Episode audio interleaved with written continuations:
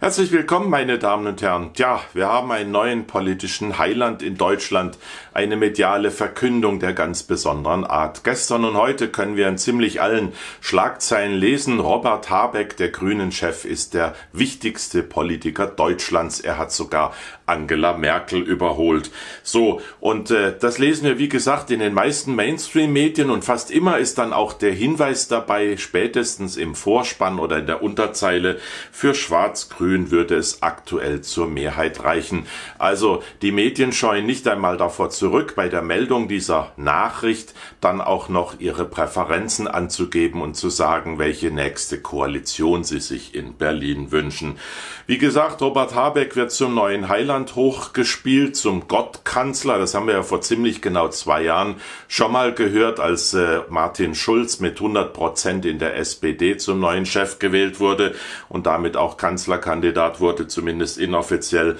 Und äh, dieses Mal passiert es wieder. Es scheint kein Bremsen, kein Halten mehr zu geben. Für mich ist der Mann der Repräsentant einer Partei, die für die Auflösung des Nationalstaates steht, die einen europäischen Zentralstaat will, ihm auch noch ein zusätzliches eigenes Budget geben will für Steuern, die wir dann extra nochmal obendrauf zahlen müssten. Eine Partei, die für Verbote und Bestimmungen und Bevormundung steht eine Partei, die kulturellen Marxismus betreibt, die Mobilität bei uns systematisch zerstören will. Wir sehen das ja seit vielen Monaten, Stichworte Tempolimit und ähnliche Dinge.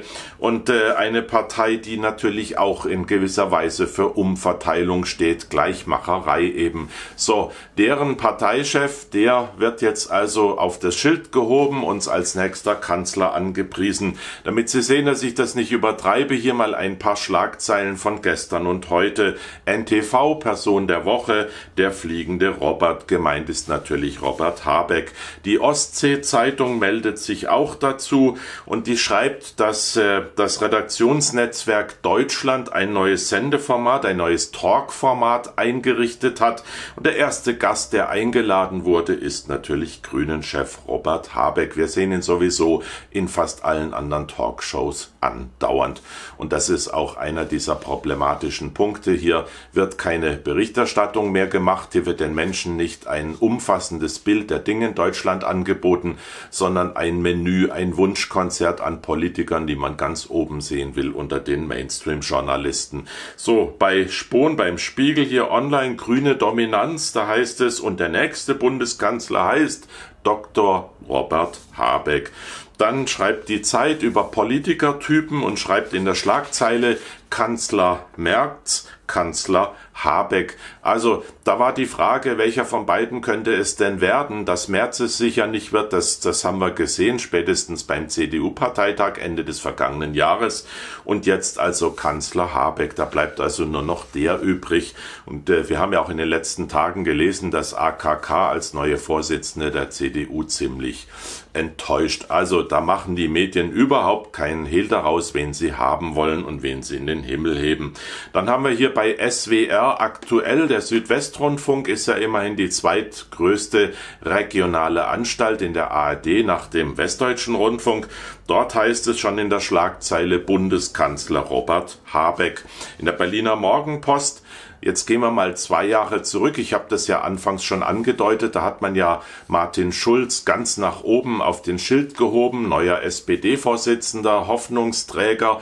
Und dann haben sie ihn gleich zum Gottkanzler gemacht. Das war am Anfang, glaube ich, wenn ich mich richtig erinnere, eine Dachzeile bei Fokus gewesen. Und dann ständig war die Rede vom Gottkanzler. Berliner Morgenpost, Martin Schulz oder was vom Gottkanzler übrig blieb. Das hat man wenige Monate, nachdem man ihn selbst dahin angehoben hatte, dann ganz plötzlich kritisch hinterfragt, was da eigentlich los war mit diesem Mann und äh, hat damit auch preisgegeben, wie kurzlebig solche Einschätzungen in den Medien sind, weil sie eben nicht objektive Berichterstattung sind, sondern ein Wunschkonzert, wie ich schon mal gesagt habe. Und da können sich die Prioritäten schnell ändern. So, jetzt haben wir aber wieder Wahlen, die bevorstehen. Ende Mai die Wahl des äh, EU-Parlaments und im Herbst die drei wichtigen Landtagswahlen in Ostdeutschland. Und Und da muss man schon mal auf medialer Seite, wenn man das Volk bekehren, belehren und erleuchten will, auch mal sagen, wen man da haben will. Und wie gesagt, vor zwei Jahren war das genau das gleiche schon mal.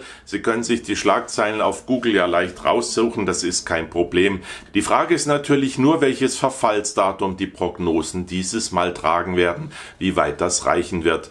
Natürlich, wenn man den Umfragen im Augenblick glaubt, dann könnte es reichen für Schwarz-Grün und dann wäre natürlich Robert Habeck und äh, auch Frau Baerbock sicher mit im Boot bei AKK, wenn sie es denn wird. Auch das ist ja nicht mal sicher. Aber wie gesagt, wer glaubt denn den Umfragen, die wir präsentiert bekommen? Wir werden es mal abwarten, wie die Wahlen ausgehen. Wie gesagt, Ende Mai und im Herbst. Und dann haben wir vielleicht schon wieder ein ganz anderes Bild und einen anderen Gottkanzler.